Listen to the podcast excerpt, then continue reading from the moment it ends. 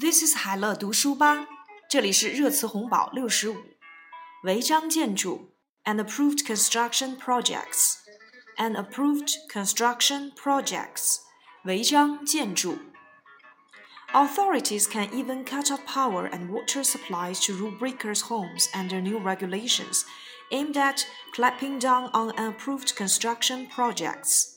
政府将按照新规定对违章建筑予以打击， 违章建设住房甚至会被断水断电。Unapproved construction projects 违章建筑。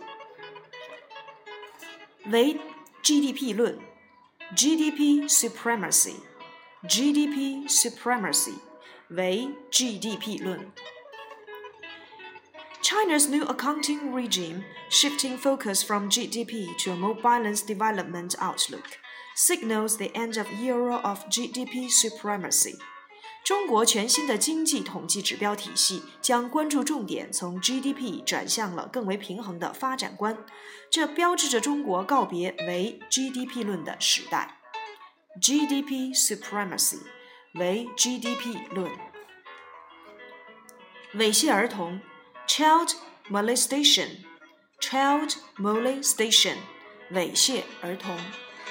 A teacher in Henan province has been detained over child molestation allegations. 河南省一名教师涉嫌猥亵儿童而被刑拘。Child molestation，猥亵儿童。慰安妇，comfort woman，comfort woman。 Huang Wu Hsiu-mei, the world's oldest comfort woman, has died in Taiwan, Taipei Women's Rescue Foundation confirmed on Tuesday.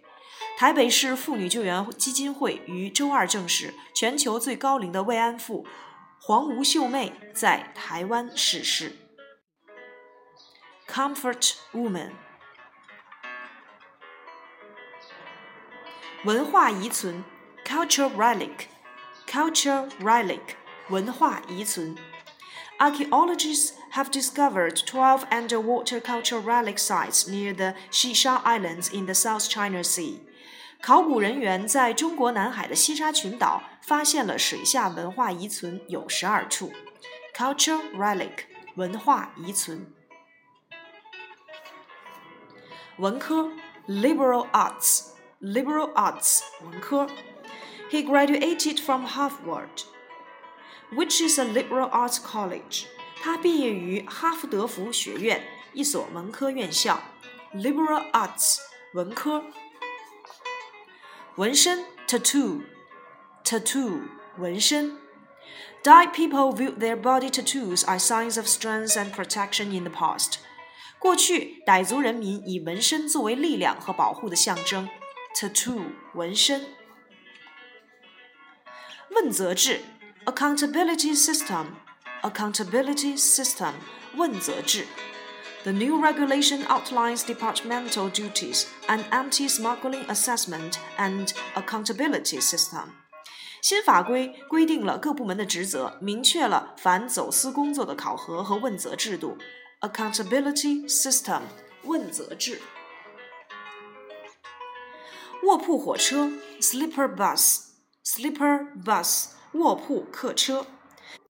A double decker sleeper bus rammed into tanker loaded with methanol on a highway in Yan'an, Shaanxi, on Sunday, killing 36 people. 周日，陕西延安境内一高速公路上，一辆双层卧铺客车和一辆装有甲醇的罐车坠尾，导致36人遇难。Sleeper bus